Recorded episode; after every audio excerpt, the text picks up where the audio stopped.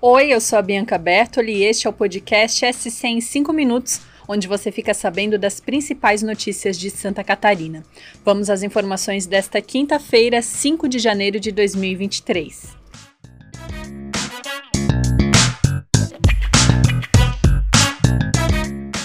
Em pleno verão, as cidades de São Joaquim e Bom Jardim da Serra amanheceram com geada nesta quinta-feira, dia 5. Esta é a primeira vez que o fenômeno é registrado em 2023 na Serra Catarinense. Imagens feitas por moradores das cidades mostram uma fina camada de gelo que se formou em plantas e na vegetação rasteira. Junto com o gelo, claro, vieram as baixas temperaturas. Segundo a Epagre Cirã, em Urupema, a temperatura mínima registrada foi de 3,8 graus. Já em Urubici, a mínima foi de 3,3 graus. Tudo isso, repito, em um dia de verão de praias lotadas no litoral.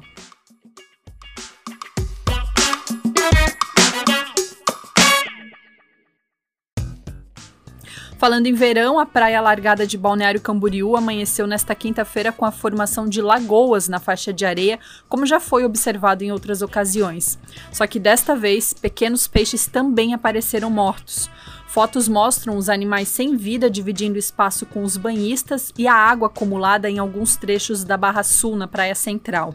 A secretária de Meio Ambiente da cidade, Maria Lenze, disse que não tinha conhecimento da situação até o questionamento da reportagem do INSC Total, mas afirmou que não vê relação entre as lagoas e os peixes que surgiram mortos. Ela frisou que as poças de água na areia são um fenômeno que acontece em outras praias e acredita que os animais mortos tenham vindo dos descartes de pesca. No entanto, especialistas avaliam que a situação pode ter relação com a poluição ou alguma substância tóxica. Uma equipe da prefeitura vai ao local para avaliar a situação e observar se volta a acontecer e em que proporção.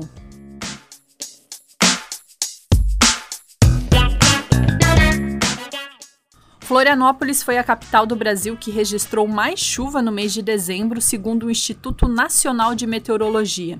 Ao todo, foram 477 milímetros de chuva, três vezes mais do que esperado para o período, deixando muitas ruas alagadas e pessoas fora de casa. Em apenas dois dias, a capital catarinense chegou a registrar 303 milímetros de chuva, o que a deixou no topo do ranking das cidades mais chuvosas do país. Atrás de Florianópolis ficou Goiânia Goiânia e Belo Horizonte.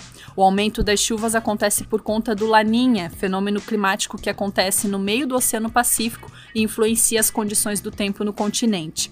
Vale lembrar que, agora em janeiro, a chuva será abaixo da média na faixa do litoral catarinense, da capital a Joinville. No restante do estado, a precipitação está prevista para ficar na média, conforme a meteorologia.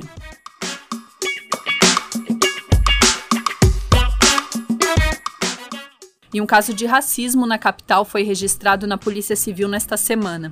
Um empresário negro disse ter sido abordado de forma desrespeituosa por um segurança em um hotel de luxo em Jurerê Internacional na quarta-feira, dia 4. Segundo o relato, ele e os familiares não usavam uma pulseira ao caminhar pelas dependências do hotel, o que motivou o tratamento do funcionário. Outros hóspedes, no entanto, faziam o mesmo e não foram abordados.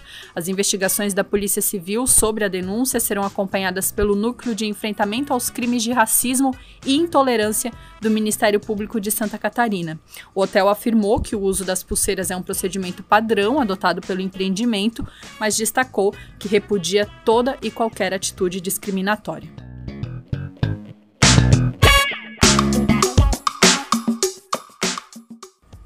Mudando de assunto, o comandante da Polícia Militar de Gaspar, Alex Matias Souza, morreu vítima de acidente de trânsito na noite de quarta-feira, quando ia para a casa onde a família dele estava, em Porto Belo. O tenente pilotava uma moto que bateu na traseira de um carro na BR-101, em Itajaí. Segundo a PM, durante o dia ele tinha cumprido expediente normal na cidade onde era responsável pelo pelotão.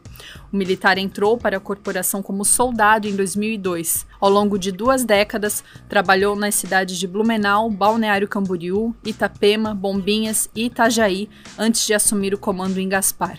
O tenente Alex Matias Souza tinha 41 anos e deixa uma esposa e uma filha de 5 anos.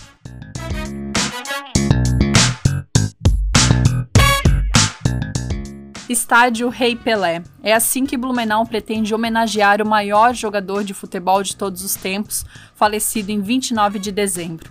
O prefeito Mário Hildebrand decidiu batizar com o nome do craque o campo de futebol do SESI, na rua Itajaí.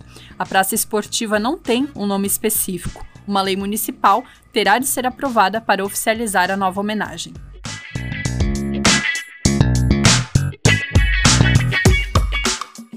Esse foi o SC em 5 minutos, o podcast do NSC Total, publicado de segunda a sexta.